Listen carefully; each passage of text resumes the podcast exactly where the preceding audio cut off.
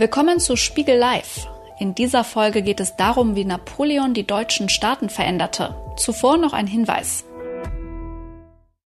Diese Folge wird unterstützt vom Podcast NZZ Akzent aus dem Hause NZZ der Neuen Zürcher Zeitung. NZZ Akzent, das ist täglich ein Stück Welt. Hier geben Reporter und Reporterinnen der NZZ Einblick in ihre Recherchen. Hier hören Sie spannende Geschichten, wichtige Hintergründe und fundierte Analysen zu den aktuellen Themen unserer Zeit. Jeden Tag eine Viertelstunde Weltklasse-Journalismus bekommen Sie bei NZZ Akzent, täglich auf Spotify oder Apple Podcast. Napoleon Bonaparte – in Frankreich setzte der Feldherr, der sich selbst zum Kaiser krönte, im Rekordtempo Reformen um. Zum Beispiel führte er den Militärdienst für Staatsbürger ein und erließ den Code Civil, das erste bürgerliche Gesetzbuch. Zu Beginn des 19. Jahrhunderts gewann er auch immer mehr Einfluss auf die deutschen Staaten. Wie wurde Napoleon im Rheinland, in Bayern oder Preußen wahrgenommen? Wie veränderte sich die gesellschaftliche Ordnung in dieser Zeit? Und welchen Einfluss hatte der französische Kaiser auf die spätere Gründung des deutschen Nationalstaates 1871? Ressortleiterin Eva Maria Schnurr spricht anlässlich des aktuellen Spiegel Geschichteheftes mit der Historikerin Ute Planert. Das Heft mit dem Titel Napoleon und die Deutschen ist ab sofort am Kiosk und im Internet erhältlich. Das Gespräch wurde in Kooperation mit dem Bucerius Kunstforum aufgezeichnet. Ich darf Sie zu unserem nächsten Podcast von Spiegel Geschichte und Spiegel Live begrüßen. In Zusammenarbeit mit dem Bucerius Kunstforum in Hamburg machen wir wie ja schon gewohnt, einen Podcast über das Thema des neuen Spiegel Geschichte Heftes. Das Heftthema dreht sich um Napoleon und die Deutschen und ich begrüße Professor Dr. Ute Planert von der Universität Köln, die Expertin für Napoleon und die Zeit Napoleons ist, also die Zeit um 1800, in der sich in Europa sehr, sehr viel veränderte. Was genau, das besprechen wir jetzt im Detail. Hallo, Frau Professor Planert. Schön, dass wir sprechen können. Guten Tag, Frau Schnur. Ich freue mich, dass wir heute zusammen hier zugange sind, wenn auch virtuell, aber das ist sehr, sehr schön. Sie haben ähm, immer wieder über Napoleon geschrieben. Jetzt erscheint in diesem Jahr anlässlich seines 200. Todestages, den wir jetzt 2021 feiern, begehen, gedenken, welches Verb auch immer da passt, ähm, erscheint ein neues Buch von Ihnen. Was fasziniert Sie persönlich an Napoleon? Ich finde einen unheimlich komplexen Charakter. Der ist hochintelligent gewesen, hatte eine rasche Auffassungsgabe auf allen möglichen Gebieten, eine unheimliche Arbeitskraft, hat ja relativ wenig geschlafen, Mut, Entschlossenheit. Auf der anderen Seite aber auch sehr skrupellos, also mit einem ausgeprägten Machtinstinkt, jederzeit bereit, die Seiten zu wechseln, wenn es aussichtsreich erschien.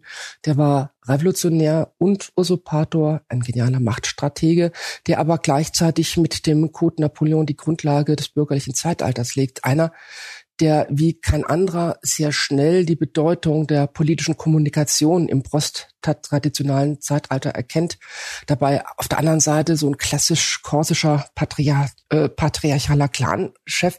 Es ist einfach eine Figur zwischen den Zeiten und das ist auch das, was die Figur oder die, das, äh, die Faszination dieser Figur ausmacht, aber auch die Faszination dieser Zeit, über die ich da schon lange arbeite.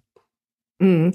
In die Geschichtswissenschaft ist ja eigentlich weg von der Sicht, dass große Männer Geschichte machen, wie man das ja früher ähm, so gesehen hat. Ist bei Napoleon äh, das anders? Ist er eine Ausnahme? Hm, naja, also auch große Männer machen die Geschichte ja nicht alleine und auch sie sind äh, Bestandteil übergreifender Entwicklungen, ähm, Bestandteil von, was man sagen könnte, Ermöglichungsstrukturen, die erst einen Raum schaffen, in denen die Individuen dann äh, agieren. Aber dann macht es natürlich schon einen Unterschied, wer da am Schalthebel der Macht sitzt. Wenn wir mal nach Amerika gucken, ganz aktuell, äh, Trump hat den USA ganz erkennbar seinen Stempel aufgedrückt, aber ohne eine Reihe von grundlegenden Verschiebungen in der Weltwirtschaft Wirtschaft, im sozialen Gefüge der USA, in der äh, Republikanischen Partei und dann noch ein paar Kontingenzen mehr, wäre das ja alles nicht äh, so gewesen. Also und das ist immer wieder so, dass wir so ein Zusammenspiel haben, so eine Wechselwirkung zwischen Strukturen und auch Personen. Und, und wie gesagt, also auch man, man spricht dann immer, ja, Napoleon habe dies oder jenes gemacht. Ähm, Im Grunde genommen ist das natürlich eine, eine komplexe Gesellschaft in der, äh, und, und viele, viele Mitarbeiter, die der da hatte, macht das natürlich nicht alleine. Hm, das heißt, schon äh, er als Person, wie Sie ihn beschrieben haben, also als schon als exzeptioneller Charakter, hat schon Einfluss gehabt, aber es spielte eben immer mit den Rahmenbedingungen und auch den Voraussetzungen ähm, ja, zusammen. Ja, ja. Wir, wir haben ja um 1800 unheimlich mhm. viel, was sich da verändert. Und nur dann kann man sich vorstellen, dass einzelne Personen so eine Karriere auch machen. Ne? Mhm. Reden wir doch genau über diese Voraussetzung, weil Napoleon ist mehr oder weniger der Erbe der Revolution der französischen. Er kommt an die Macht ähm, durch und mit dem Direktorium in Frankreich und ähm, wird dann äh, Alleinherrscher, nicht zuletzt durch seine militärischen Erfolge, die er ja schon auch für das Revolutionsherr ähm, erzielt hat. Wie sehr ist er einer, der eben durch diese Revolution überhaupt erst möglich wurde? Er kommt ja selber aus einer bürgerlichen Familie, da ist sicher ja nee, was, nein, was nein, nein. Das ist korsischer Kleinadel. Kleinadel, okay. Mm, ähm, das, ähm, Aber sein Vater war Rechtsanwalt, oder? Ja, ja, sicher, aber die, das kann man ja trotzdem sein. Also die gehören schon zur Oberschicht in Korsika, ähm, haben so bestimmte Clanstrukturen und es gibt da sowas wie Nationalbewegungen und patriotische Bewegungen und der Vater ist äh, Mitarbeiter bei bei der dortigen korsischen Nationalbewegung und Napoleon versucht das ja zunächst auch, äh, entfremdet sich dann aber ähm, dem dem Ganzen und setzt dann auch ganz klar, auf die französische Revolution. Aber der muss aus Korsika erstmal fliehen, weil er sich dort äh, verkracht hat äh, ja, mit, mit, der ja. ganzen Familie. Ne? Also das, das ist schon eine, eine relativ komplexe äh, Aufstiegsgeschichte, die damit zu tun hat, dass er dann sozusagen relativ auf die äh, auf die richtigen Karten setzt und dann immer auch schnell die Seiten äh, wechselt, wenn wenn es in diesem ganz volatilen Gefüge der französischen Revolution, ähm, wenn es da Protektoren gibt, das hat er gelernt, auf die richtigen Karten zu setzen. Und auch nachher die Heirat mit mit Josephine, die bringt ihn da ja sozusagen überhaupt erstmal an die Spitzen der Gesellschaft. Also da gibt's, wenn man so die Biografie anguckt, ganz, ganz viele Faktoren, die hätten auch alle anders laufen können. Nicht? Also das ist ja. auch immer in die, die Kontingenz, die bei, bei, bei solchen Geschichten. Ja, also ein guter Netzwerker. Ja, auf jeden Fall. Ja, klar. Und, und wirklich ein, ein ja. Machtinstinkt. Ja. Wie steht er denn zur Revolution? Ähm, äh, er, er gibt sich ja immer als Verteidiger äh, der, der Revolution, um dann sofort umzuschalten, sobald er die Möglichkeit äh, dazu hat. Aber äh, sicherlich, ich meine, der ist natürlich nicht denkbar ohne, also in, in, im Ancien Regime wäre ja auch noch was geworden. Der, der, äh, der Vater hat dann sozusagen irgendwann auch noch mal auf äh, die, die französische Karte gesetzt, noch zur Seite des Ancien Regime, deswegen auch die Erziehung der Kinder dann äh, in, in Frankreich. Der wäre sicherlich auch irgendwie Militär im französischen, äh, klassischen, absolutistischen Heer geworden beispielsweise, nicht? Aber dass dann so ein Aufstieg erfolgt, das hängt dann auch mit diesen ganzen komplexen ähm, Veränderungen zusammen. Mhm. Blicken wir mal nach Deutschland, weil uns natürlich vor allem auch dieses Verhältnis ähm, oder die Auswirkungen Napoleons auf, auf Deutschland, also auf die deutsche Geschichte interessieren. Die Revolution 1789 in Frankreich, welche Auswirkungen hatte die Revolution und die anschließenden ja tiefgreifenden politischen Veränderungen denn auf das Nachbarland oder auf die Nachbarländer? Es gab ja Deutschland noch gar nicht, sondern es gab viele Kleinstaaten. Wie wirkte sich dort die französische Revolution aus? Naja gut, das ist das Ende des Heiligen Römischen Reiches Deutsche Nation, also die Klammer, die die deutsche Staatenwelt aus in der Zeit ungefähr 300 selbstständigen Staaten rund 1000 Jahre lang zusammengehalten äh, hat. Das bedeutet dann Säkularisation und Mediatisierung. Gemeint ist damit, äh, dass die geistlichen Fürstentümer und Herrschaften verschwinden, dass sozusagen Staat und Kirche getrennt wird. Der Erzbischof von Mainz oder der Erzbischof von Köln, die sind dann zwar immer noch kirchliche Oberhäupter, aber eben keine weltlichen Fürsten mehr. Das bedeutet aber auch, dass da soziale Einrichtungen der Kirchen verschwinden, die sozusagen jahrelang die, die Armenpflege letztlich betrieben hatte, Stiftungen und äh, Hospitäler und so weiter, das verschwindet dann. Deswegen, also dieses Problem des Pauperismus im 19. Jahrhundert hat viele Ursachen, aber eines davon ist eben sozusagen, dass die, die klassischen Versorgungsinstitutionen der Kirche dann auch mit der Aufhebung der Klöster und ähnliches äh, verschwinden. Es verschwinden die freien Reichsstädte, das sind Stadtrepubliken mit, mit quasi Selbstregierung. da bleiben am Schluss nur noch Hamburg, Lübeck, Bremen und Frankfurt übrig. Es gibt dann sowas wie äh, Gewerbefreiheit, also der Zunftzwang wird aufgehoben. Das ist natürlich die Grundlage für das, was, was man sozusagen moderne Konkurrenzökonomien nennen kann. Aber das bedeutet eben auch dieses Zunftprinzip, das äh, hatte Vor- und Nachteile. Äh, man konnte also, wenn man unehelich war, konnte man halt eben niemals Handwerksmeister äh, werden.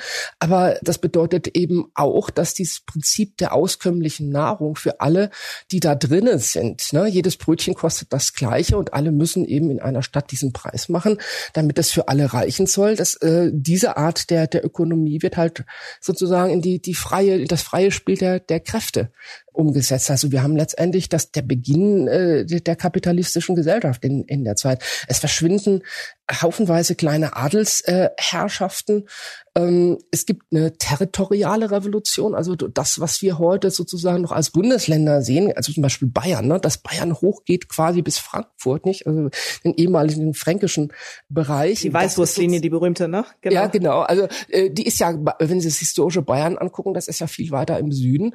Und der Bayernkönig hat es sehr gut verstanden, sich relativ schnell auf die französische Seite zu schlagen. Da gibt es auch lange Verbindungslinien vorher schon und wird dann gewissermaßen belohnt. Sie müssen sich vorstellen, dass in diesen ganzen territorialen Umwälzungen, da gehen Kutschen mit Gold nach Paris, damit man dann dies und jenes Kloster noch bekommt und dies und jenes äh, Gebiet noch zugeschlagen bekommt. Es entstehen völlig neue Grenzen. Also wir haben dann nachher natürlich im Deutschen Bund den Zollverein. Also es gibt sozusagen die, die, die Ländergrenzen werden aufgehoben. Also das können Sie sich so ein bisschen vorstellen, ne? wie Handel in der Europäischen Union, wo man eben jetzt nicht an, an jeder Ecke äh, eine Zollschranke hat. Das ist natürlich eine, eine unheimliche Dynamisierung der Wirtschaft dann äh, hinterher. Und ähm, letztendlich, wenn man dann nachher guckt, nach dem Ende der napoleonischen Zeit, die Dominanz Preußens in der deutschen Geschichte des 19. Jahrhunderts.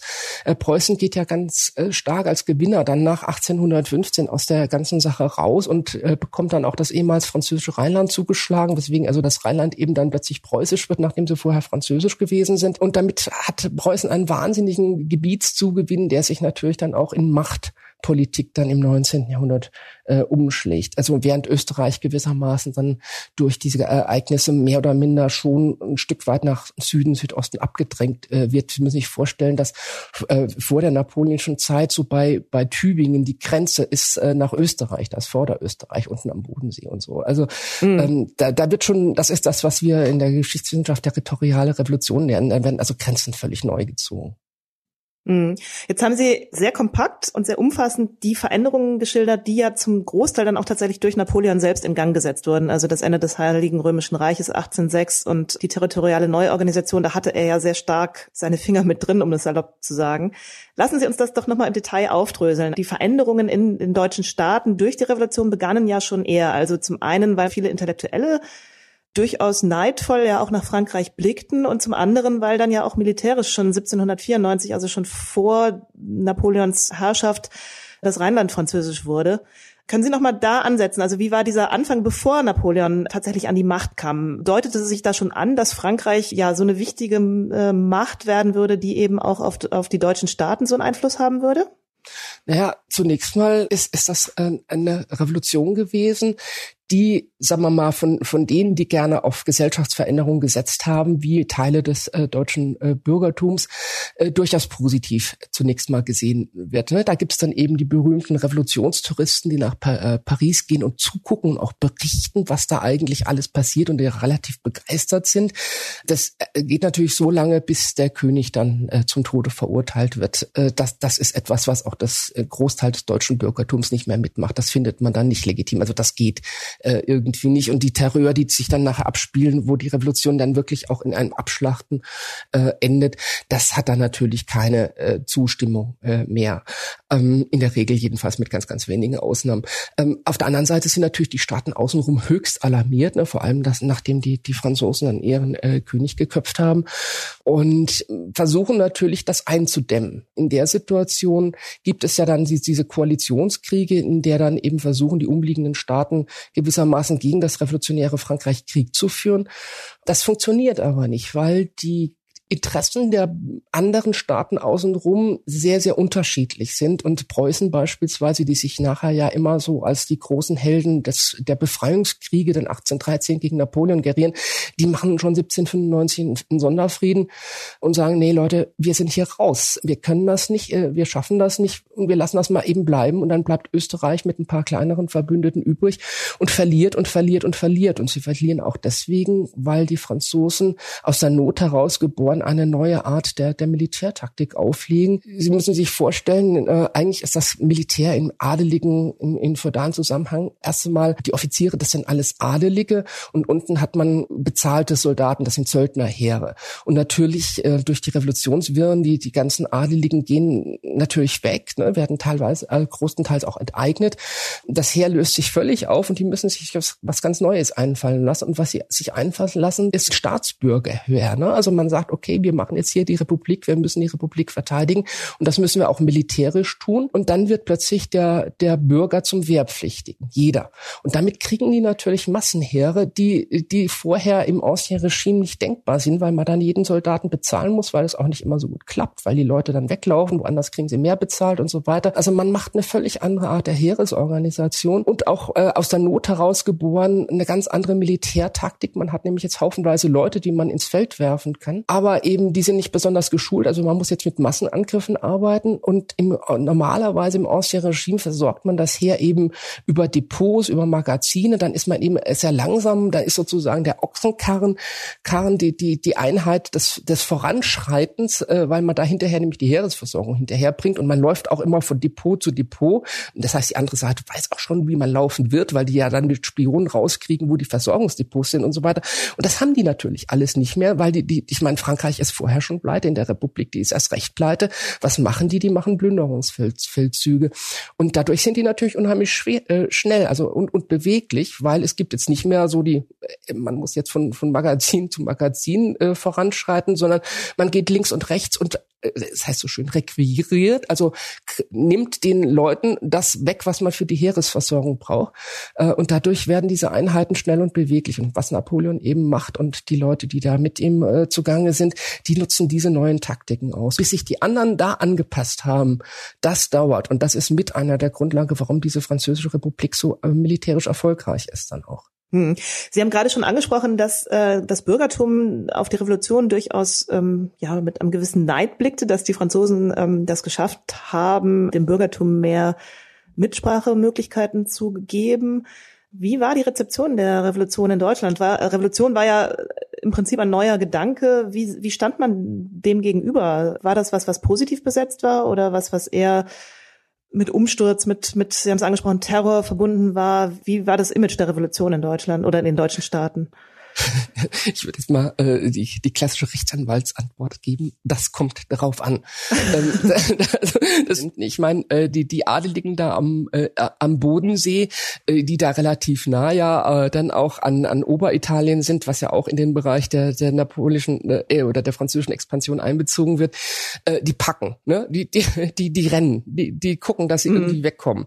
Äh, die finden das natürlich gar nicht so gut. Äh, die Bauern wiederum, äh, es gibt in der frühen Neuzeit ständig Bauernaufstände, wo es darum geht, Fronenbelastung und, und, und Abgabenbelastung zu senken und dann gewissermaßen also durch, durch, ähm, durch Tumulte zu verhandeln.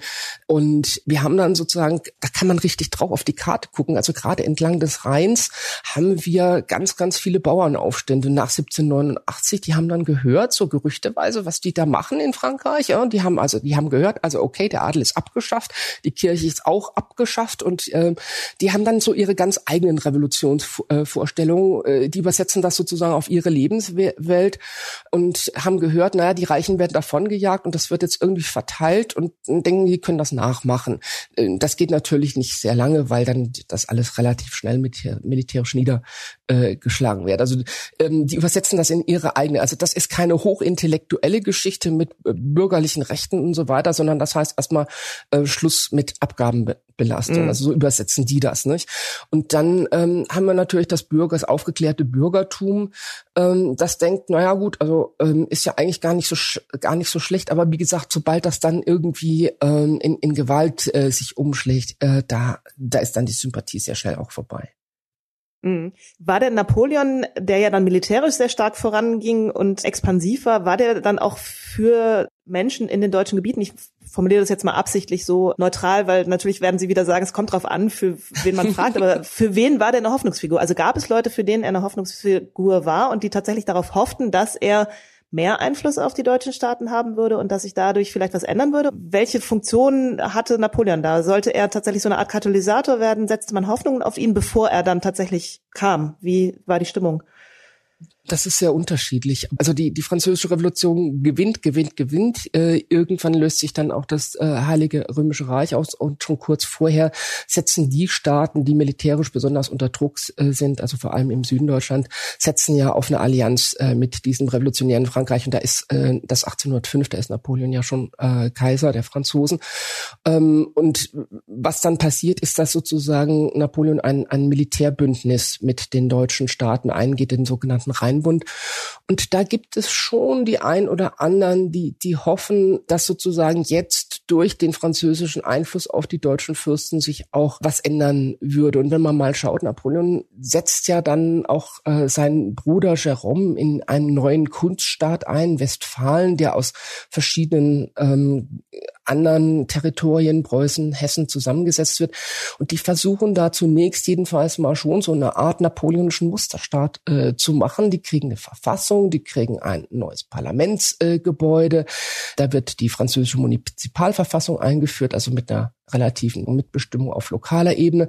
Das sieht erst einmal sehr gut aus. Es gibt Judenemanzipation, es gibt eben die Gewerbefreiheit, so alle diese ganzen Modernisierungsmaßnahmen, ne, staatliche Modernisierungsmaßnahmen, mhm. die dann auch dem Bürgertum zugutekommt. Also das muss man ganz klar sagen, die französische Revolution, die napoleonischen äh, Reformen, das sind äh, Reformen, die sozusagen die bürgerliche Gesellschaft äh, vorantreiben, Garantie des Besitzes und des Eigentums beispielsweise, nicht? Also solche äh, Gewerbefreiheits- oder eben Aufhebung von Zollschranken Schranken, Vereinheitlichung von Münzen und Gewichten und Normen und, und so weiter. Also das sind, das sind klare Reformen für das äh, Bürgertum, gehobene Bürgertum. Dann hofft man schon, man könne jetzt im Windschatten Frankreichs da diese Reform auch äh, in Deutschland einführen.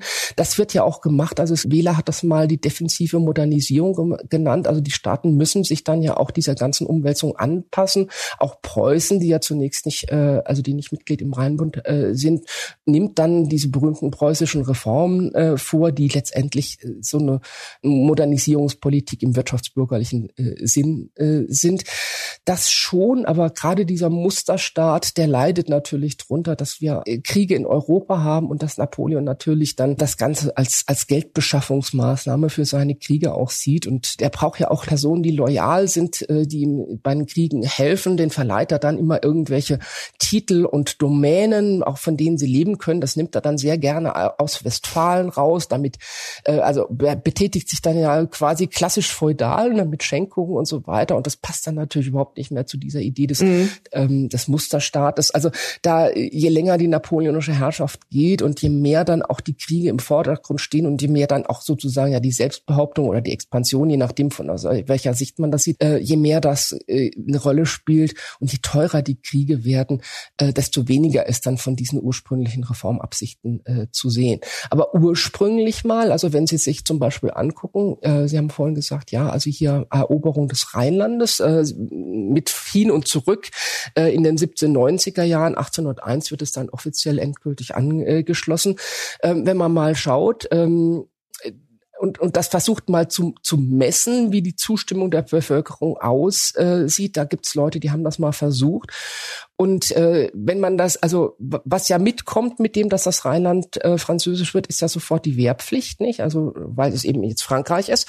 Und mhm. tatsächlich sind die Detationsquoten äh, im Rheinland nicht höher als als anderswo im inneren Teil von Frankreich. Nicht? Also das äh, im Gegenteil, da gibt's Regionen, äh, die aus verschiedenen Gründen hö weitaus höhere Detationsquoten haben als als das Rheinland. Also wenn man das jetzt mal als Zustimmungsfaktor messen will will, nicht? Mhm. Also den, den geht's im, im Rheinland ähm, Sie müssen sich auch vorstellen, die, solange diese Kriege laufen in den 1790er Jahren, das ist ein, eine ungeregelte Plünderei ähm, und natürlich auch die anderen. Äh, das sind russische Truppen, die dann sich da bewegen. Das sind österreichische Truppen. Auch die ernähren sich dann irgendwann mal aus dem Land. Das heißt, die, die Bauern werden auf Deutsch gesagt radikal gefressen und denen ist dann irgendwann mal relativ wurscht, wer ihnen das Vieh aus dem Stall holt.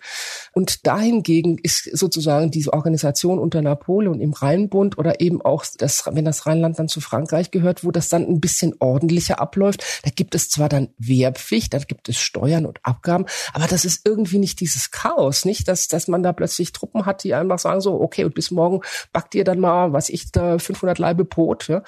Ähm, und das wird schon gegenüber diesem Chaos wird alles, was geregelter ist, schon als Erleichterung auch äh, empfunden wie gesagt, so lange, es gibt da so mhm. eine stabile Phase, die könnte man so vielleicht, also jetzt für Deutschland vielleicht von so 1806 bis 1810 so ungefähr sehen.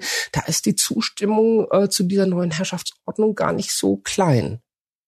Aber das ändert sich natürlich mit den Kriegsbelastungen. Okay. Das ändert sich mit den Toten nicht? Also je, je länger diese Herrschaft geht, je mehr dann auch äh, diese theoretischen Zahlen der Wehrpflichtigen, die die Rheinbundstaaten dann anbringen müssen, äh, in dem Moment, wo das eben nicht nur Zahlen sind, sondern wo dann auch immer mehr junge Männer eingezogen werden und die Kriege auch immer blutiger werden, ähm, dann, dann merkt man natürlich schon, dass diese Herrschaft an Legitimation ähm, verliert. Und als dann auch die, die Handelssperre gegen England greift, und dann die Versorgung auch der Bevölkerung einfach schlechter wird, dann, äh, weil es eben eine Kriegsökonomie wird, immer stärker, dann ist die Zustimmung natürlich immer geringer. Und nach dem verlorenen Russlandfeldzug, da mhm. ist dann relativ aus. Also da finden sie keinen mehr, der großartig noch auf die napoleonische Karte setzt.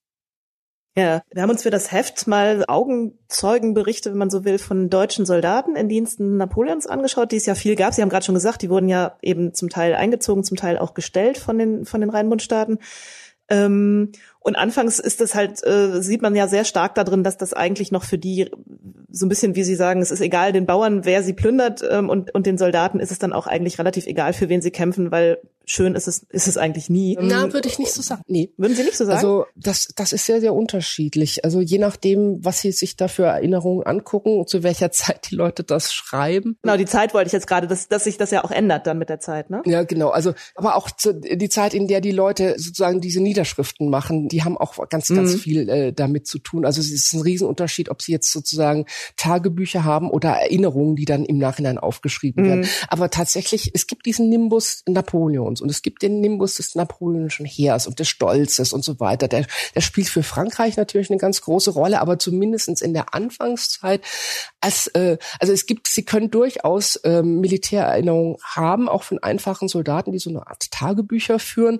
Äh, wenn sie die lesen, die lesen sich erstmal wie Reiseberichte. Ne? Heute dahin gewesen, essen mhm. gut ähm, heute das und das gesehen. Mit, man mit kommt Napoleon. rum, ja. Also ja. das, das ist schon ja. auch eine Motivation und es gibt durchaus den einen oder den anderen, der sich freiwillig dann, obwohl er noch gar nicht eingezogen ist, äh, das geht ja so nach Geburtsjahrgängen und dann wird dann auch gelost und so weiter. Ähm, es gibt Rekrutierungsunruhen und es gibt äh, sozusagen den Versuch, sich selber zu verstümmeln, da bloß nicht hinzuwollen und so weiter. Das gibt es. Aber es gibt eben auch sogar einzelne Leute, die sich freiwillig melden. Das kommt eben auf die Existenzgrundlage an. Nicht, wenn sie armer Schlucker sind, kriegen sie, denken sie sie zumindestens, dass sie am Anfang noch ihren Sold kriegen, weil sie haben zumindest was zu essen und kommen ein bisschen rum.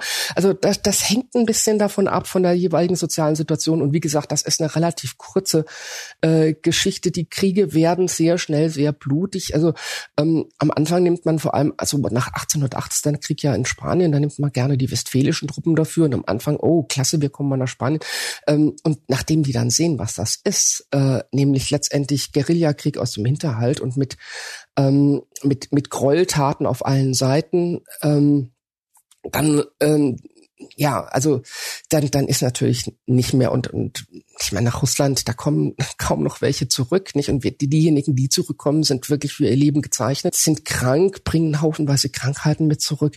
Äh, das ist natürlich eine ganz, ganz andere Situation. Also ich will das jetzt hier nicht verherrlichen. Bloß am Anfang gibt es schon noch auch diesen Napoleon-Mythos und diesen Nimbus. Napoleon hat eine sehr geschäftstüchtige Schwester, wie überhaupt die Familie Napoleon sehr geschäftstüchtig ist. Die sitzt in, da wo in Oberitalien die Carrara-Steinbrüche mhm. sind, ne? Steinbrüche. Ne? diese berühmten, mhm. das berühmte Carrara-Marmor. Und die kommt überhaupt nicht her mit so vielen Napoleon-Büsten, wie da überall sich das deutsche Bürgertum auf den Kaminsims äh, stellt, ja, mit der Produktion. Die verdient sich da eine goldene Nase. Das ist auch ein, ein Teil der Wahrheit, nicht? Aber wie gesagt, das verändert sich eben sehr stark. Ja, das wäre meine nächste Frage. Also wir haben dann ja in den Befreiungskriegen ab 1813 eine sehr starke national, nationale oder so teilweise sogar nationalistisch aufgeladene Stimmung. Wie kommt die auf einmal dann ins Spiel?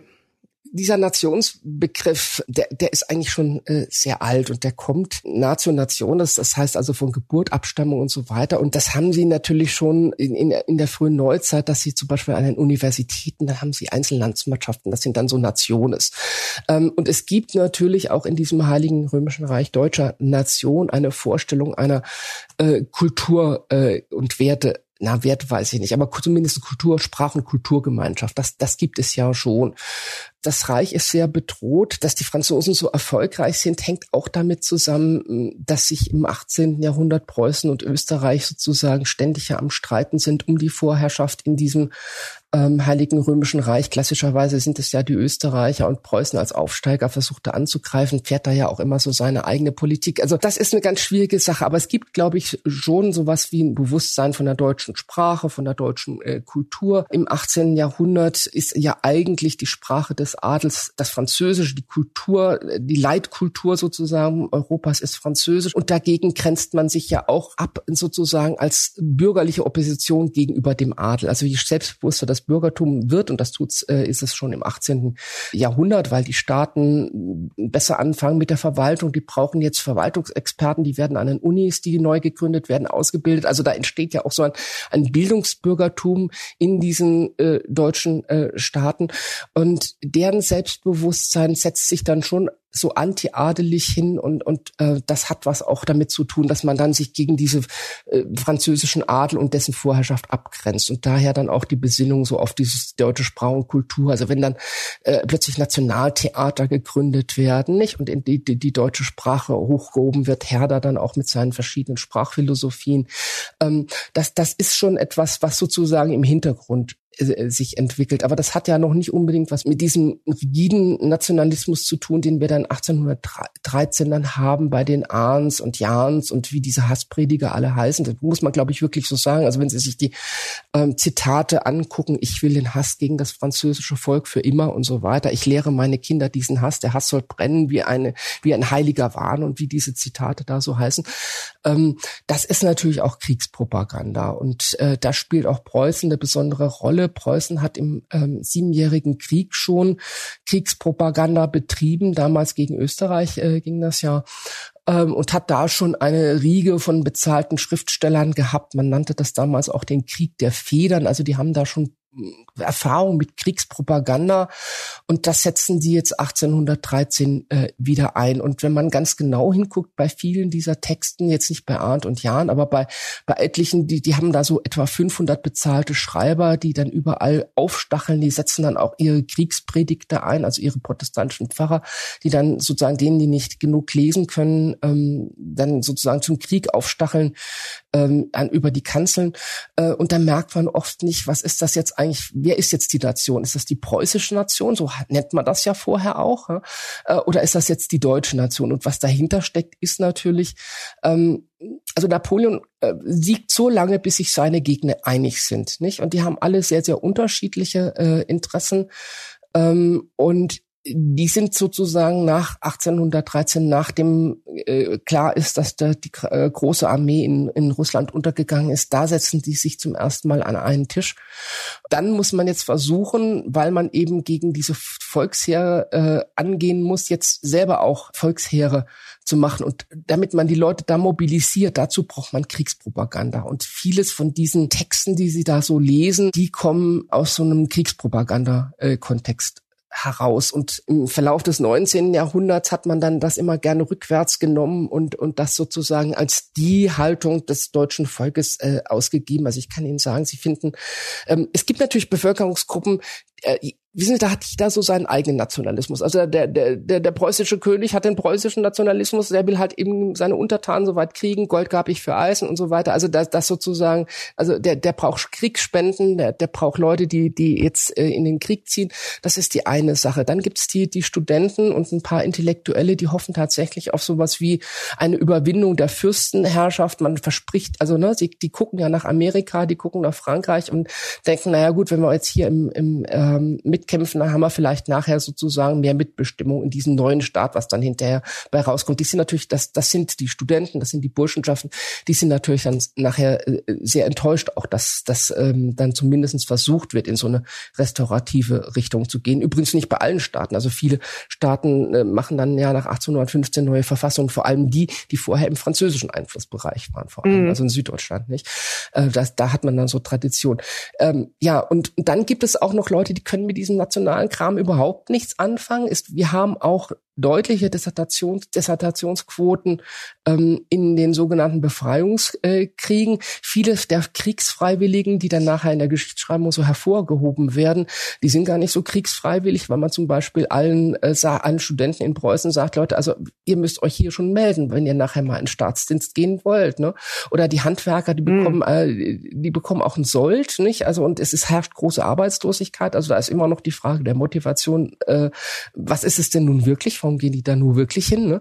Ähm, aber sie haben auch wirklich, also ich habe Quellen gefunden, 1830 äh, in, in Freiburg in der Kneipe. Ähm, da sind irgendwelche Studenten, die singen da nationalistische Lieder, weil das bleibt ja auch, ne, diese, diese Traditionslinie. Äh, ähm, und dann kommen Handwerker, da haben wir so Handwerkertagebücher, die, äh, die sagen, was singen die denn da? Was wollen die da eigentlich? Was soll das denn sein, diese Nation? Keine Ahnung, ja. Ähm, also das, das ist, das ist eine relativ kleine Schicht, äh, die sich das hat natürlich äh, formiert, ja. Aber das ist jetzt nicht so, dass hier äh, 1813 plötzlich das ganze deutsche Volk begeistert ist, hier in den Krieg zu gehen und sich jetzt für Deutschland abschlachten zu lassen, zumal auch zu dem Zeitpunkt noch keiner weiß, was Deutschland eigentlich sein soll, nicht? Also das sind hm, aber, Ideen, ja. Ja, aber ist es nicht so, wenn man guckt in Richtung 1848, das bleibt ja in einer gewissen Weise auch in einer elitären Schicht, diese Idee des Nationalstaates. Kann man da trotzdem eine direkte Linie ziehen zwischen Napoleon und 1848?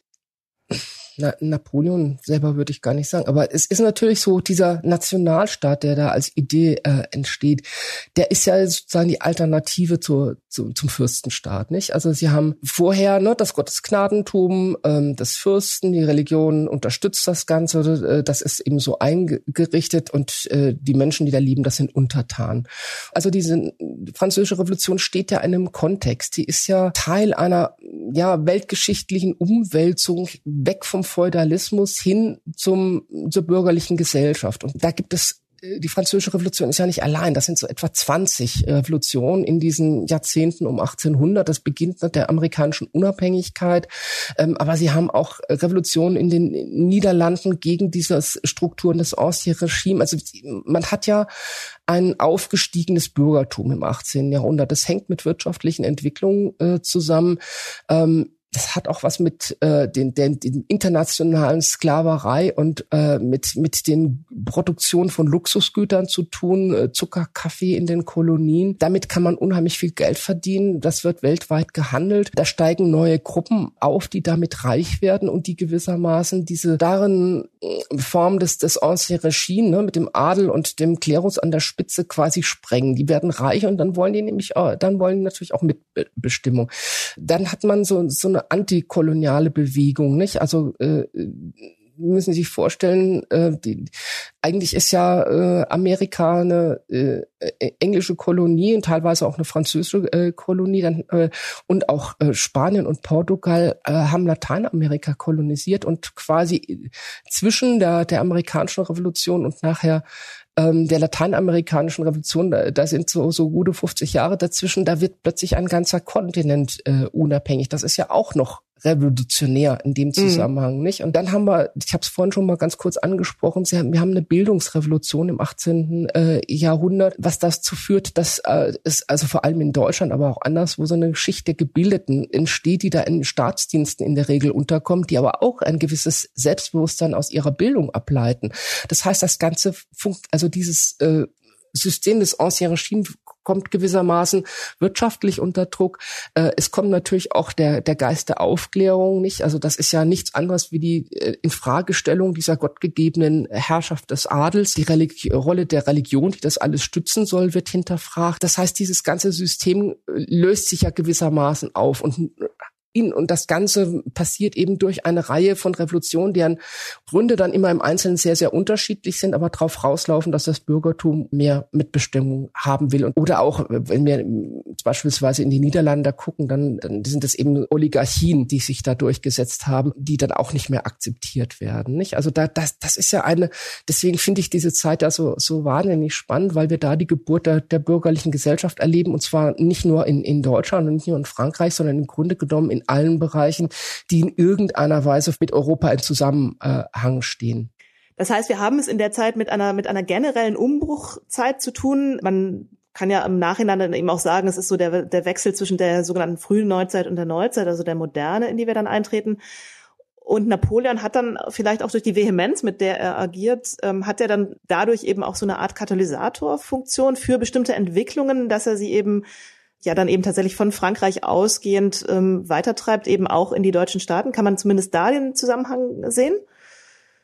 Na gut, die, die deutschen Staaten müssen ja auf diese Veränderungen äh, reagieren. Ne? Ob das jetzt im Bereich der Militäresaufbringung ist, ob das auch im, im, im Bereich dann der Verwaltung ist, das ist vor allem auch eine Zeit der, der Verwaltungsmodernisierung, weil irgendwo müssen diese Gelder für diese Kriege herkommen. Und wenn Sie sich vorstellen, dass man ja in, teilweise um 1800 ja noch nicht mal weiß, wie viele Leute nur eigentlich wo wohnen und das dann noch nicht angelegt sind für Grundsteuern und so weiter. Also das ist vor allem auch eine, eine Zeit der Staatsmodernisierung, wo der Staat sehr viel stärker zugreift auf seine äh, Einwohnerschaft äh, und das natürlich auch aus, aus finanziellen äh, Gründen. Und weil man diese Gelder für einen Krieg braucht. Nicht? Also das, das ist ja auch nochmal ein Aspekt, den man dabei mit berücksichtigen muss.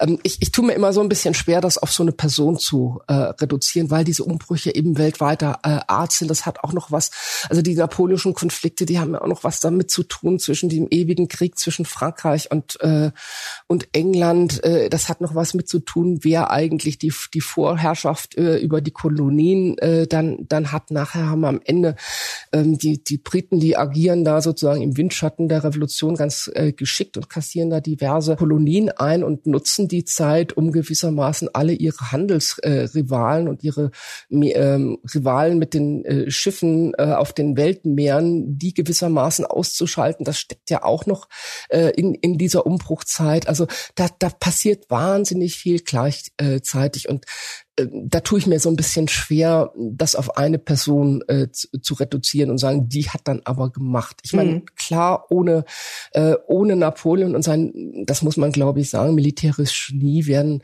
wären die Franzosen auch nicht so weit äh, gekommen und dann hätte man unter Umständen dann wiederum andere äh, Situationen gehabt. Aber dass wir um 1800 in einer Umbruchssituation sind, dass das Ancien-Regime gewissermaßen von innen her aufgesprengt wird, ähm, und äh, durch diese neuen wirtschaftlichen Entwicklungen, durch auch neue intellektuelle Entwicklungen, Stichwort Aufklärung, ähm, dass wir imperiale, massive imperiale Konflikte zwischen den Aufsteigermächten Großbritannien und den alten Kolonialmächten, beispielsweise ähm, Portugal, Spanien, die ja ganz lange eigentlich die frühe Neuzeit äh, dominiert haben. Ähm, das sind alles Konfliktlinien, die, die laufen ja trotzdem. Ne? Also mhm. unabhängig von, von der Person. Und natürlich hätte es ohne die Person Napoleon anders ausgesehen, aber diese Konfliktlinien sind natürlich da. Ich würde nochmal auf die Idee des Nationalismus äh, oder der Nation erstmal zurückkommen, die Sie ja eben schon angesprochen haben und ähm, die Sie ja als ähm, auch dezidiert antifeudales Projekt beschrieben haben das ist ja was, was in Frankreich beginnt. Also die, die, die Bürger, erstmal die männlichen, werden Staatsbürger. Und gleichzeitig aber kommt es ja mit dieser Idee dann doch auch zu Ausgrenzungen und auch zu neuen Ausgrenzungen. Also zum Beispiel Juden, die ja formal nun in vielen Staaten, auch in, in deutschen Staaten zum, zu Staatsbürgern wurden, wurden trotzdem zunehmend ausgegrenzt, jetzt nicht rechtlich, sondern gesellschaftlich, sozial. Und auch Frauen blieben ja erstmal, Sie haben das vorhin auch schon kurz angesprochen, außen vor. Wie sind diese Ausgrenzungen zu erklären und warum geht sozusagen diese neue Formierung mit Ausgrenzungen einher?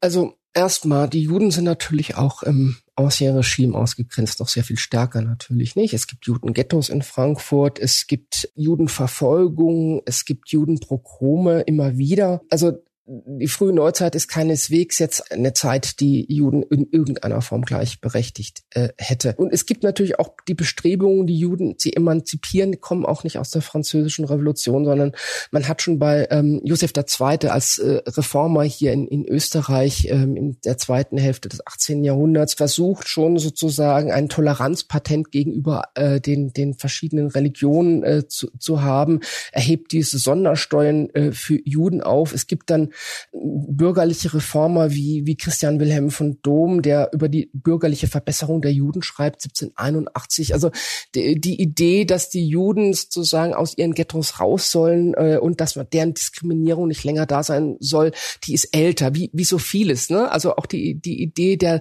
der Nation oder des Patriotismus, wenn Sie mal in die, die französische Literatur des 18. Jahrhunderts kommen, da gibt es kein Wort, das so häufig vorkommt in den Traktaten wie Nation. Mhm. Ähm, also das wird ja alles vorgedacht, bis, bevor es nachher dann wirklich auch umschlägt. Und tatsächlich ist es aber so, dass die Juden als Staatsbürger, das kommt tatsächlich mit der französischen äh, Revolution, das wird dann auch im Code Napoleon festgeschrieben. Äh, und die anderen Staaten, Deutschland, also zum Beispiel Preußen, nimmt dann die Judenemanzipation tatsächlich auch äh, vor, allerdings mit Einschränkungen. Juden können nach wie vor nicht in, in Staatsdienst und so weiter. Und man, was man auch sagen muss, sobald dann sozusagen dieser äh, Spuk der napoleonischen Zeit, der französischen Einflusses, sobald der weg ist, äh, geht das auch sofort wieder zurück. Nicht, also Frankfurt hat äh, als als freie Reichsstadt hat äh, nichts Eiligeres zu tun, als äh, die, die vorher verordnete ähm, Emanzipation der, der Juden äh, wieder zurückzunehmen. Und wir haben dann auch 1819 sofort wieder, äh, 1819, das ist eine Zeit, nach jedem Krieg gibt es immer erstmal Wirtschaftskrisen und sofort haben wir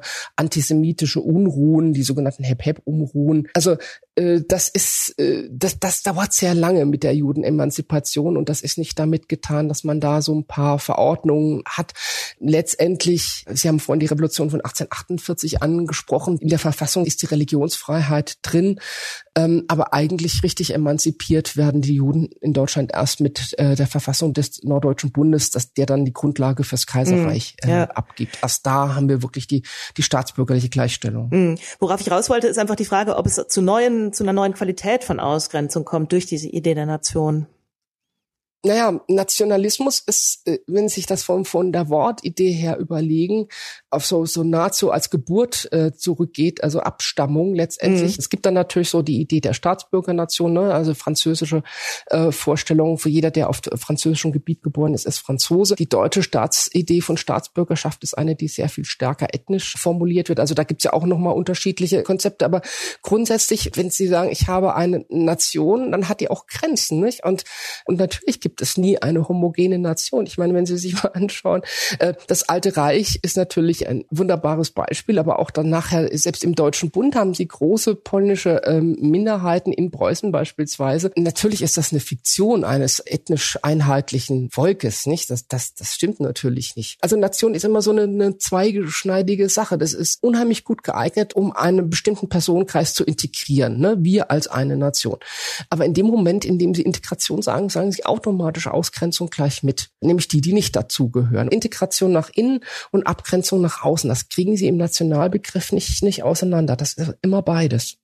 Mm, ja, ich frage auch deshalb, weil natürlich jemand den Namen Jan, den in Anführungszeichen Turnvater Jan, haben Sie ja vorhin schon gesagt, ähm, der ja eben von Anfang an ähm, das, den Nationalismus, den, den ja auch sehr übersteigerten Nationalismus, den Hass und, und den Antisemitismus zusammendenkt. Halten Sie ihn für, für beispielhaft oder ist er eine Ausnahme?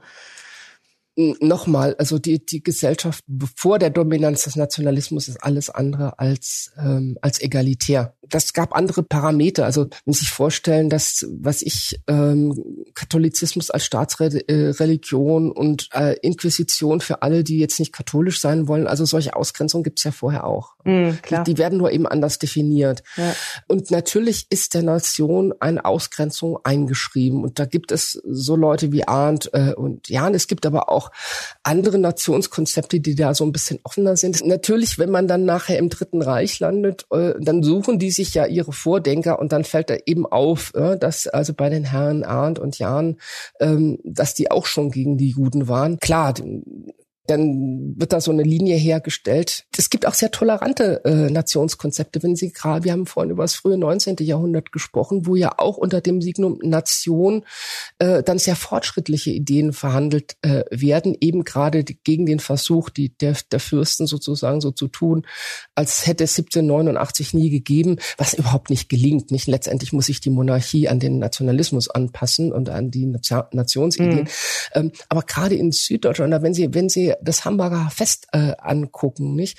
Gerade im frühen 19. Jahrhundert gibt es Nationskonzeptionen, da stellt man sich vor, böse sind eigentlich diese alten Adelstaaten, weil die machen immer den Krieg, kriegt wird man, äh, weil weil die Besitzungen haben wollen, das will man nicht haben. Die Nation der der Staatsbürger ist eine sehr viel friedlichere Idee ähm, man muss jetzt sozusagen nur die Völker befreien von diesen bösen Monarchen, die immer Krieg führen wollen, dann wird das alles schon besser werden. Und dann erstmal ein Hoch auf die Polen, die sich von den Russen befreien äh, wollen, ein Hoch auf die Franzosen, die dann doch äh, eine bürgerliche Revolution, also mit diesem Bürgerkönig Louis Philippe dann 1830 hinbekommen haben, ein Hoch auf die mhm. Belgier, die jetzt ihr die neue freiheitliche Verfassung äh, geschrieben haben. Ähm, und wir sind jetzt alle sozusagen, wir die Völker sind jetzt vereint vereint als Nation, als äh, Brüder und Schwestern. Manchmal werden die Schwestern da tatsächlich auch schon mitgedacht bei den Demokraten ja, das gibt es dieses Konzept der, der Republican Motherhood. Also die, die, da werden die Frauen, sollen jetzt die neuen Staatsbürger für diese utopischen neuen Nationen, also diese positiv besetzten Nationen erziehen. Äh, das ja. ist so ihre neue Aufgabe und so. Ähm, weil natürlich nur jemand Demokrat sein kann, der schon als Kind gelernt hat, wie man demokratisch ist. Und da gibt's auch diese Fröbelkindergärten, die dann sozusagen, das ist äh, tatsächlich jetzt schon im Vormärz, die dann versuchen, die neue utopische Gesellschaft zu erziehen, indem sie eben jetzt lauter Demokraten äh, im Kindergarten machen und die dann nachher eine bessere Gesellschaft hinkriegen und so. Also diese Ideen gibt's auch und die sind auch national, ja, aber eben als mhm. als Opposition gegen die Führerschaften. Da gibt's ganz unterschiedlich. Es gibt diese Ahns und Jans und ich will den Hass gegen die Franzosen für immer. Das wird dann nachher sozusagen mit den fortgesetzten Kriegen gegen Frankreich, also die die der deutsche Nationalstaat entsteht ja dann sozusagen in den Kriegen 1871 gegen Frankreich, wo dann sozusagen dann zurückgegriffen wird auf diese Idee, es habe ja schon immer diese deutsch-französische Erbfeindschaft gegeben und dann im Ersten Weltkrieg ja, ja, ja. nochmal. Ne? Ähm, aber das ist dann auch ein Stück weit eine Rückprojektion. Aber die, die Idee des frühen 19. Jahrhunderts, deswegen finde ich diese Zeit so unheimlich faszinierend, ist tatsächlich, dass man etwas Positives auch mit dem Nationsbegriff anfangen kann, eben als neue Utopie. In dem Moment, wo sie dann auf die Landkarte gucken, wo es dann unterschiedliche geografische Ansprüche gibt, dann stößt es natürlich sehr schnell sozusagen an Grenzen. Aber dieses frühe 19. Jahrhundert ist dann noch ganz optimistisch, dass das gelöst werden kann. Ja, ja, ja. Lassen Sie uns noch einen Blick, Sie haben das Thema gerade schon angesprochen, auf die Frauen werfen. Die Rolle der Frau verändert sich ja auch im Übergang von der frühen Neuzeit zur Moderne. Gerade auch das Idealbild, wenn man so will, auch der, der bürgerlichen Frau entsteht.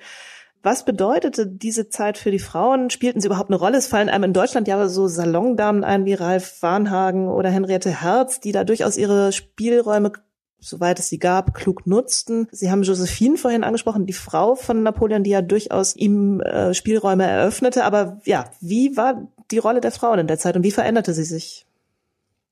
Also ich muss jetzt da relativ weit ausholen, weil Sie haben die Salonnamen angesprochen, nicht? Und äh, mhm. auch Kurtisanen und äh, Josephine war zu gewissen Zeitpunkten jedenfalls auch eine, eine, eine Kurtisane. Ähm, die nutzen natürlich die Spielräume, die es in der Gesellschaft des Ancien Regime äh, gibt, nicht? Äh, die Gesellschaft des Ancien Regime, die ist ganz anders strukturiert. Die, die ist sozusagen äh, strukturiert nach Ständen, nicht? Da ist oben der Adel, äh, der, der Klerus und unten drunter so, der, was man dann so dritter Stand nennt. Ne? Ähm, aber da sozusagen innerhalb dessen können Frauen sehr, sehr wohl eine große Rolle spielen, nämlich als Adelige. Ne? Also wenn Sie an Maria Theresia denken, an Katharina die Große, da gibt es einige Gestalten des 18. Äh, mhm. Jahrhunderts, ähm, die da eine große Rolle als Herrscherin auch spielen, aber das tun sie eben als Adelige, als Mitglied ihrer, ihrer Dynastie, zu der sie aus verschiedenen Gründen dann äh, äh, gekommen sind. Immer dann, wenn Männer sozusagen nicht vorhanden äh, waren, können die dann einspringen. Aber ähm, die frühe Neuzeit ist anders strukturiert, die ist eben nach Ständen sozusagen horizontal äh, strukturiert und die Frau Wunder hatte da auch mal den Begriff des Arbeitspaares geprägt. Also auch innerhalb dieser jeweiligen Stände, es gibt zwar eine ganz klare geschlechtsspezifische Arbeitsteilung, wer was macht, aber eigentlich, also der Unterschied äh, zwischen einer Adeligen und ihrem Mann ist wesentlich kleiner als der Unterschied zwischen einer Adeligen und einer Bauersfrau, ne? weil die äh, Gesellschaft eben ständig mhm. organisiert ist. Und was das im Übergang zur bürgerlichen Gesellschaft macht, ist das sozusagen eine Fiktion einer, einer, wie es dann die Liberalen so gerne nennen, klassenlosen Bürger, Gesellschaft hat, die aber ganz stark geschlechtsspezifisch geteilt ist. Also das 19. Jahrhundert ist teilt erstmal nach nach Geschlechtern und das hat, glaube ich, auch was damit zu tun, dass diese neue Gesellschaft auch im Krieg äh, entsteht, dass dann Konzeption Konzeption auch stark äh, auf Männer zugeschritten sind, weil diese diese neuen Gesellschaften ja auch verteidigt werden äh, sollen. Dazu braucht man sozusagen dann ähm, die, die die Wehrpflicht, die dann mit staatsbürgerlichen Rechten ähm, gedacht wird. Ähm, aber sie haben ja um 1800 dann diese Trennung von öffentlich und privat. Das hatte man äh, so stark vorher nicht, wenn Sie an dieses öffentliche Levé des Königs denken, ne? wenn der aufsteht oder wenn der im Bett liegt, da kommen trotzdem haufenweise Leute und haben Audienz. Das wird gar nicht so äh, äh, geteilt. Und diese Entstehung einer eines äh, von von so zwei Sphären. Das eine ist eben jetzt die bürgerliche Öffentlichkeit. Da wird auch diskutiert, da wird auch Politik gemacht. Das ist die männliche Ebene. Und die Frauen auch im Recht, ne? die, die erscheinen dann so ein Stück weit so als äh, privat, als Anhängsel sozusagen über den Mann vermittelt. Ähm, und die bekommen dann, also wenn, wenn Sie sich die Lexika des äh, 19. Jahrhunderts anschauen, die strotzen vor Gen, Gen, also weil man heute immer sagt, ne, hier alles wird gegendert, Genderism und so weiter. Das muss man mal ins 19. Jahrhundert angucken. Ach, da wird dann ganz klar, ja, klar, das haben das 19. Jahrhundert ist gegendert ohne Ende. Ähm, da, da, weil jeder seinen eigenen Bereich kriegt quasi. Mhm. Ja, genau. Dann wird ganz klar definiert, Mann äh, ist definiert, geht hinaus ins ne? Schillers Glocke. Der Mann geht hinaus ins, ins feindliche mhm. Leben und ja, genau. die züchtige Hausfrau. Also das ist so, so immer mein Paradebeispiel für Genderism. Ähm, wie diese Rollen, also diese Gesellschaft wird komplett neu gedacht, aber sie wird eben geschlechtsspezifisch neu gedacht. Und die Frauen erscheinen also so als Hüterinnen dieser Privatsphäre, was natürlich eine völlige Fiktion ist, weil für Arbeiterinnen, für Bäuerinnen gab es nie ne, die Möglichkeit, ich sitze zu Hause und stricke meine mhm. Strümpfe. Äh, das geht natürlich nicht. Aber die bürgerliche Frau, die soll eben sozusagen ein Stück weit ähm, ja die Kinder erziehen. Der werden dann auch so bestimmte Aufgaben zugeschrieben, an der wir uns heute noch abarbeiten. Nicht? Also angeblich besonders gut für Erziehung zuständig, kann besonders gut mit Kindern. Deswegen auch die Lehrerin. Ne? Oder ist eben äh, ihr Prinzip ist die Liebe und deswegen ist sie so sozialfürsorglich. Ne? Da kommt dann nachher die Professionalisierung als Sozialarbeit. Gehen Sie mal heute irgendwie hingucken, wer soziale Arbeit studiert. Also 95 Prozent Frauen natürlich, weil angeblich ist es ja sozusagen in der, wie man modern sagen würde, in der DNA der Frau angelegt. Quatsch, das sind Zuschreibungsprozesse, die, da, da wird eine richtige Industrie im 19. Jahrhundert. In jedem Lexikon kann man dann so sehen, wie jetzt das sozusagen produziert, äh, produziert wird, nicht? Und ähm, das ist einer der, der Risse dieser allgemeinen Menschenrechtserklärung, äh, die es da so wunderbar gibt, oder auch der amerikanischen Unabhängigkeitserklärung, die ist immer nur gemeint für bürgerliche weiße Männer. Die Sklaven sind ja auch außen vor. Ich meine, äh, bei der amerikanischen Unabhängigkeitserklärung, da gab es durchaus einzelne Personen, äh, die über die Sklaverei schon nachgedacht haben. Das hat man dann trotzdem wieder rausgenommen, weil man eben einen möglichst großen Konsens erzielen wollte und die Südstaaten, die damals schon sklavenhaltende Staaten Staaten äh, waren, nicht verschrecken wollten. George, äh, einige dieser wunderbaren Gründerväter waren ja selber Sklavenhalter, wie George Washington beispielsweise. Ähm, also das sind neue Konzepte, aber die sind neue Konzepte für bürgerliche Weise äh, Männer, die Arbeiter müssen das ganze 19. Jahrhundert drum kämpfen. Denken Sie ans preußische Dreiklassenwahlrecht, erst 1918 abgeschafft, äh, um überhaupt Staats sozusagen mitbestimmen zu können. Und die Frauen, äh, das Land der französischen Revolution, wann kriegen Frauen da das Wahlrecht? 1944, bitteschön, ja. Ähm, ja. Äh, und Olympe de Gouges hat natürlich um, nicht umsonst diese Erklärung der, der ähm, Menschen- und Bürgerrechte dieser Großartigen eine eigene äh, Frauenrechtserklärung entgegengestellt, weil die Frauen sind da überhaupt noch nicht mit gemeint. Die werden eben auf die Ebene des Privaten ähm, verwiesen, wo sie dann äh, gute Mütter und so weiter sein sollen. Also eine, ehrlich, eine Adelige des 18. Jahrhunderts, die würde sich entteufelt um, um Erziehung ihrer Kinder. Klar, die hatte Personal dafür, ja? ne? Die hat genau. dafür ihre Amme, die zeugt ja nur die hat Personal, die hat, die hat auch einfach anderes ja. zu tun. Die muss Gastgeberin sein, äh, die unterstützt unter Umständen ihren, ihren Mann beim Regieren, ähm, hat Kinder zu gebären, das ist natürlich klar, damit die Dynastie fortbesteht, aber ansonsten hat die gesellschaftliche Verpflichtung und ehrlich äh, stillen ist irgendwie schlecht für die Figur, gut aussehen sollen sie auch noch. Dafür hat man Ammen. Ja, ja. ja. Ähm, das ist über das, das Programm des 18. Jahrhunderts ist keineswegs. Die Frau soll eine super tolle Mutter sein. Das ist bürgerliches Programm, das dann sozusagen sozusagen gegen diese Anführungszeichen Frivolität des Adels äh, ähm, vorgeht. Ne? Auch die Idee so der monogamen Ehe, äh, gucken Sie sich mal den Adel im 18. Jahrhundert an oder auch gucken Sie noch, äh, wenn Sie äh, die napoleonische Zeit, nicht, die ist dann noch sehr früh neuzeitlich, äh, die haben alle ihre Liebschaften mit Dressen. Napoleon hat x Kinder mit x äh, Damen. Ne? Napoleon und Josephine ja selber auch, ne? Genau. Äh, ja, und ja. also das, ähm, das ist, das ist noch nicht das Programm. Das bürgerliche Programm ist auch ein Stück weit ein lustfeindliches, nicht? Also so äh, Frivolität, mhm. ne? Ähm, immer so als Gegenpol. Äh, ähm, das sieht man ja dann auch an der Mode, wenn Sie dann mal so die Bieder, sogenannte biedermeierliche Mode des, des äh, frühen 19. Jahrhunderts in Vergleich setzen zu den sehr offenherzigen Roben des französischen Adels im 18. Jahrhundert. Also das ist schon ein ganz neues äh, Programm, ähm, das da gestartet wird, äh, diese bürgerliche Gesellschaft. Und das ist mit einem rigiden, ja, heute würde man sagen, Genderismus verbunden. Ja, ja. Ähm, hat es denn dann auch insoweit funktioniert, weil einem ja relativ wenig Frauen einfallen, die in der Zeit tatsächlich agiert haben, anders als ja in der Zeit vorher, wo eben die adligen Damen, ähm, Königinnen ähm, durchaus sichtbar waren?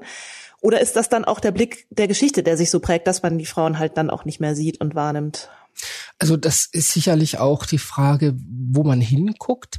Aber was tatsächlich ist diese Rollen der Salonière, ne? die, die dann, mhm. äh, der, der, Sie haben Farnhagen angesprochen, es gibt ja auch in Frankreich einige, äh, oder auch der die die Madame de Pompadour, die als Mätresse äh, von Ludwig dem 15. dafür sorgt, dass diese berühmte Enzyklopädie von D'Alembert und, und Diderot, also wo sozusagen dass die Weisheit der Aufklärung gebündelt ist, war ja x-mal von Verfolgung bedroht. Pompadour hat immer dafür gesorgt, dass es dann doch gedruckt werden konnte. Nicht? Also ähm, diese Spielräume fallen tatsächlich mit der adeligen Gesellschaft äh, ein Stück weit ähm, weg und werden auch ein Stück Geselligkeit wird auch vermännlicht, nicht? Wenn Sie da an Vereine, also es gibt dann das neue Vereinswesen, das ist ein männliches Vergesellschaftungswesen, äh, die, die, die, die Gesangvereine und was da so alles, äh, Turnvereine, das sind erstmal so männliche Geselligkeitsformen, die sich da entwickeln. Ähm, es gibt aber durchaus noch Frauen, äh, die dann aber über dieses, äh, über diese karitative Schiene äh, kommen, nicht? Also Sie müssen sich vorstellen, die Zeit der Napoleonischen Kriege, die macht ja auch eine unheimliche Not. Ich habe vorhin schon davon gesprochen, bestimmte Versorgungsinstitutionen fallen durch die Aufhebung der, der Klöster und der Kirchenherrschaften weg. Gleichzeitig hat man plötzlich Massenkriege äh, mit Massenverwundeten. Es gibt noch überhaupt kein Lazarettwesen, was da auch nur im entferntesten hinterherkommt. Napoleon versucht es, der hat einen sehr guten äh, Chirurgen, Lerey, die fangen dann auch damit an, erstmal die Verwundeten überhaupt direkt aus dem Schlachtfeld wegzuholen, damit sie hinterher versorgen können und so weiter. Also da gibt es schon Bestrebungen, aber das kommt natürlich natürlich mit diesen Massenheeren äh, sind ja die größten Kriege in der bisherigen Geschichte mit wirklich, also ne, äh, Leipziger Schlacht, da sind eben mal 100.000 Leute, die sich da die Köpfe einhauen an einem Tag. Und da bleiben eben so und so viele äh, am Schluss liegen und, und sind verwundet und die Ver Versorgung funktioniert nicht mehr. Und da springen tatsächlich Frauenvereine äh, ein ähm, in, in diesen Versorgungssituationen. Und die bekannteren Namen äh, aus, aus Berlin äh, oder auch Wien und so weiter, die, die fangen dann an und gründen Suppen, machen Suppenküchen, die machen, die versuchen, die, diese Verwundeten irgendwie zu versorgen, ähm, sammeln Geld, um, um für die Essen zu bekommen, äh, stellen ihre Köchinnen zur Verfügung, um da irgendwie die Soldatenversorgung und, und hinzubekommen und so weiter. Also die üben sich dann sozusagen in ergänzender Caritas, weil da eine Lücke ist, ne, durch die Institutionen, die wegfallen und eben weil es neue Anforderungen gibt. Und da springen die Frauen ein in diesem sozialfürsorgerischen äh, Sinne. Das gibt es dann schon noch. Und natürlich gibt es auch nachher noch ein paar kluge Frauen, wenn Sie an Bettine von Arnim denken und in ihre Freundin, die sich in irgendeiner Form äh, äußern. Und es gibt ja auch Schriftstellerinnen des 19. Jahrhunderts, die muss man bloß erstmal wieder, also auch des frühen 19. Jahrhunderts, die Ehekritik und so weiter, die dann mhm. sich abarbeiten an diesen neuen Eherechtsformen. Ähm, also das gibt es schon alles äh, auch und auch unter den, den Demokraten des, des frühen 19. Jahrhunderts gibt es ja die eine oder andere äh, Schriftstellerin, es sind vor allem Schriftstellerinnen, äh, das ist so ein Freiraum, den man sich dann im 19. Jahrhundert schafft, bis das dann sozusagen übergeht in eine mehr oder minder organisierte Frauenbewegung. Das passiert dann so ganz kurz mal in der 48er Revolution. Da gibt es auch wieder Frauen, die im Frankfurter Paulskirchenparlament äh, sitzen auf den Rängen, weil unten dürfen sie ja nicht mitmachen. Äh, und dann aber auch sagen, Mensch, das Kind, wieso äh, sind mhm. wir denn da eigentlich auch wieder ausgeschlossen? Es gibt die ersten Frauenzeitungen 1848 von Luise Otto, dem Reich der Freiheit werbe ich Bürgerinnen. Luise Otto ist so eine typische Vormärzdemokratin, die dann auch das ganze 19. Jahrhundert prägt, die dann nachher auch den ersten allgemeinen deutschen Frauenverein gründet, die versucht auch bei der Reichsgründung schon wieder, dann schon wieder bloß das Männerwahlrecht, ne? Alle sind so stolz aufs allgemeine Wahlrecht, aber das, mhm. Frauen sind mal wieder draußen, das wird da durchaus schon auch von Luise Otto und anderen äh, thematisiert, aber bis das alles richtig greift, bis diese Frauenbewegung dann auch institutionalisiert ist und, und auch wirklich großen Einfluss nehmen kann, das sind wir schon weit im Kaiserreich. Mhm. Ja. Ja.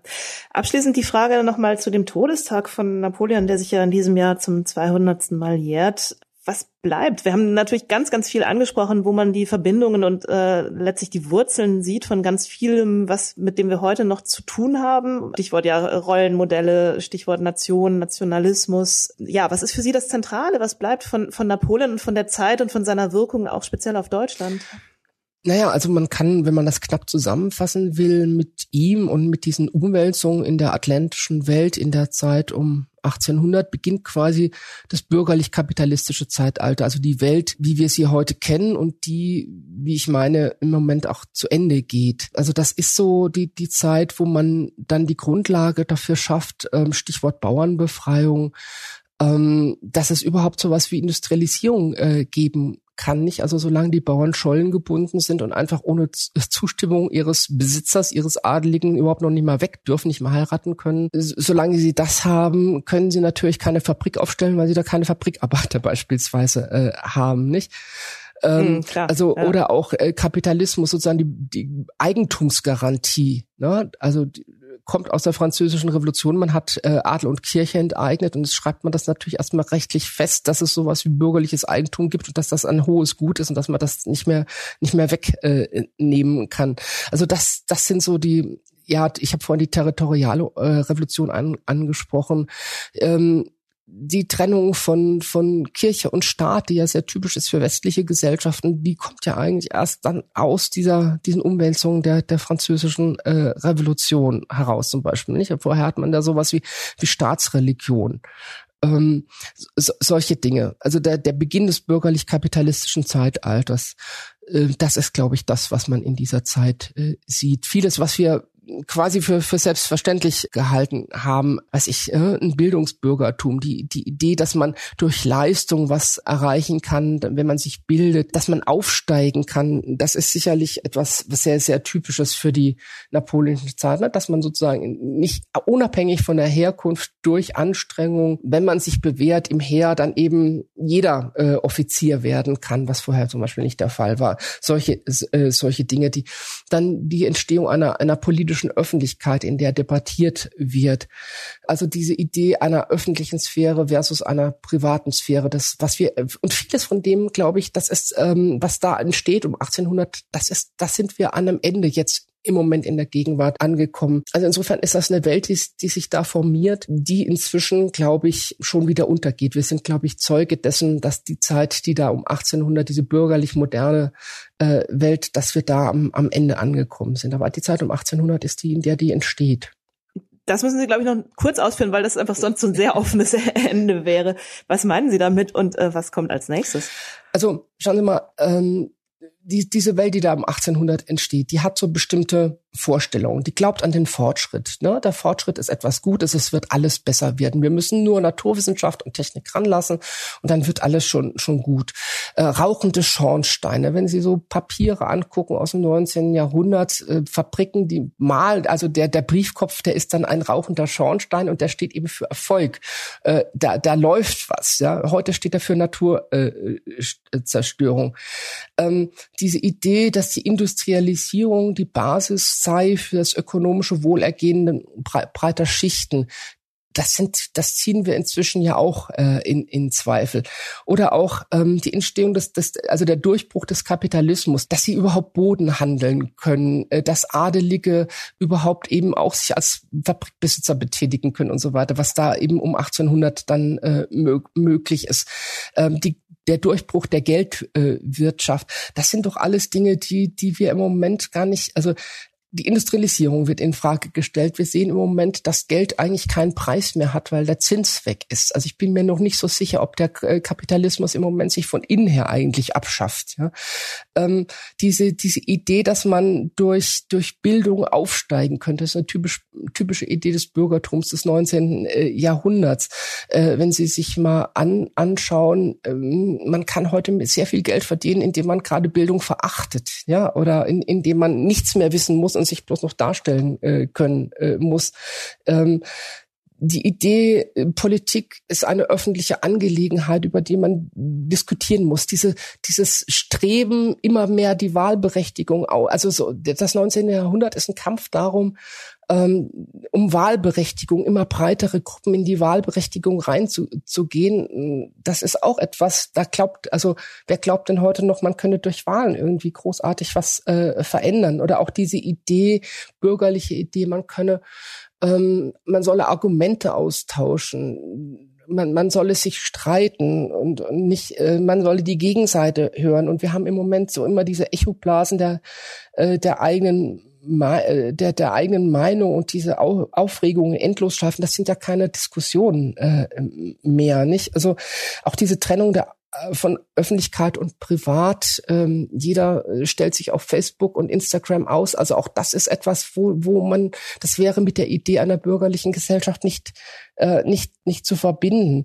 Also da, da denke ich, ähm, da sind wir im Moment am Ende einer Gesellschaft angekommen, die um 1800 erst entsteht, nämlich diese, diese bürgerliche Gesellschaft. Wissen die Historiker sind ja schlechte Zeitdiagnostiker, die können ja immer alles nur hinterher sagen.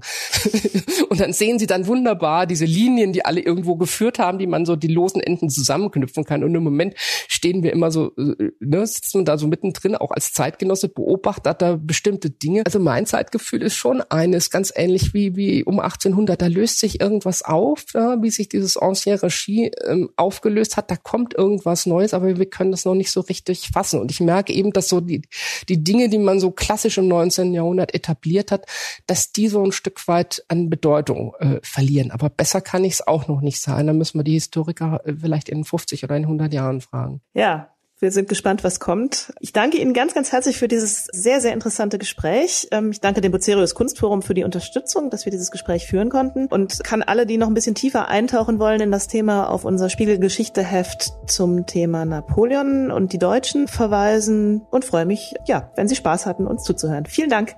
Vielen Dank auch für das Gespräch. Das war Spiegel Live, ein Gespräch über Napoleon und die Deutschen, entstanden in Kooperation mit dem Bucerius Kunstforum. Aktuelle Informationen, Fotos, Videos und Berichte von unseren Veranstaltungen finden Sie unter spiegel-live.de. Abonnieren Sie einfach diesen Podcast, um künftig keine Episode zu verpassen. Spiegel Live finden Sie überall, wo es Podcasts gibt, zum Beispiel bei Spotify oder Apple Podcasts. Und wenn Sie uns Feedback zu diesem Podcast senden wollen, dann schreiben Sie einfach an podcast.spiegel.de.